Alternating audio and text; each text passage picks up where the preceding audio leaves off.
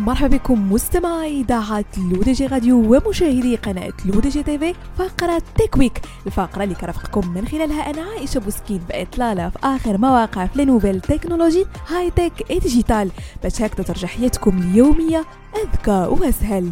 وبداية مستمعين مع ChatGPT والذي اعترف مبتكروه بأن ذكاءه الاصطناعي ممكن أن يكون متحيزا سياسيا أو مسيء وذلك في وقت يكتسب فيه البرنامج انتشارا وشهرة في العالم بسبب قدراته المتطورة في تقديم الإجابات عن الأسئلة وقيامه بمهام أخرى تختصر الكثير من الوقت والجهد. وحسب آخر تقرير لصحيفة The Times البريطانية فإن شركة اي اي التي طورت البرنامج قالت إن بعض مستخدمي برنامج الدردشة الآلية ChatGPT البالغ عددهم 100 مليون قد كشفوا عن قيود حقيقية لأنظمتنا.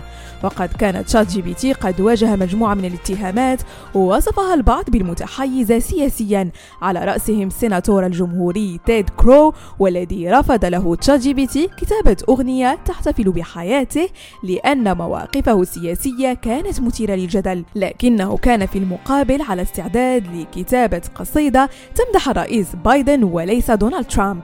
وكحل لهذه المشكلة أصدرت شركة OpenAI تفاصيل حول طريقة تدريبها لنموذج الذكاء الاصطناعي ووعدت بمشاركة بعض المعلومات عن التركيبة السكانية للأشخاص الذين ساعدوا في هذه العملية.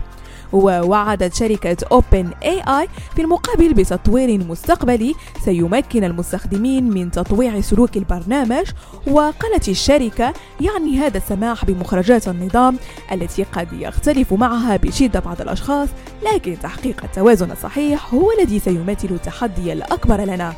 وننتقل مستمعينا لشركة ميتا المالكة لفيسبوك وإنستغرام والتي أعلنت أن مستخدمي المنصتين يمكنهم دفع اشتراك شهري من أجل الحصول على علامة التحقق الزرقاء. وتبلغ القيمة المالية للعلامة الزرقاء 11.99 دولار في الشهر لمستخدمي متصفح الويب أو 14.99 دولار لمستخدمي نظام ال iOS ويأتي هذا القرار بعد أن طبق إيلون ماسك ملك تويتر نظام الدفع مقابل علامة التحقق نوفمبر العام الماضي. في حين أكدت ميتا أن التغيير لن يؤثر على الحسابات التي تم التحقق منها مسبقا لكنها أشارت إلى أنه ستكون هناك زيادة في نسبة المشاهدة لدى بعض المستخدمين الذين لديهم عدد أقل من المتابعين الذين نالوا إشارة التحقق بفضل الميزة المدفوعة. بهذا مستمعينا كنكون وصلنا لنهاية فقرة تكويك نضرب لكم موعد la semaine prochaine كالمعتاد على إذاعتكم الرقمية L'ODJ Radio وكذلك على قناتكم L'ODJ TV.